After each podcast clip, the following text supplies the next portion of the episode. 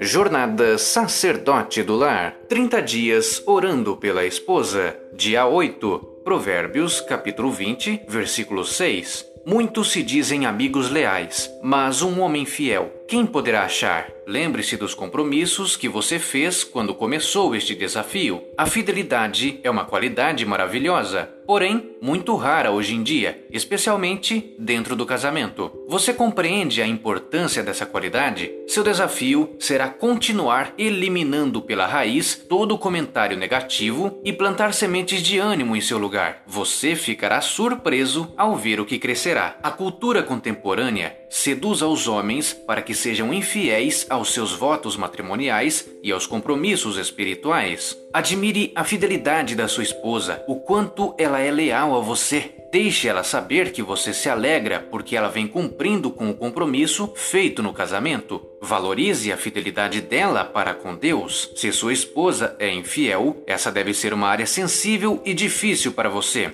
Ore Fale a verdade com amor, mantenha-se fiel e descubra de que maneiras você poderá cultivar a fidelidade em sua esposa. A Bíblia diz que os maridos sejam ganhos sem palavras pelo procedimento de sua mulher. 1 Pedro, capítulo 3, versículo 1. Faça também a sua parte, para que ela faça a dela.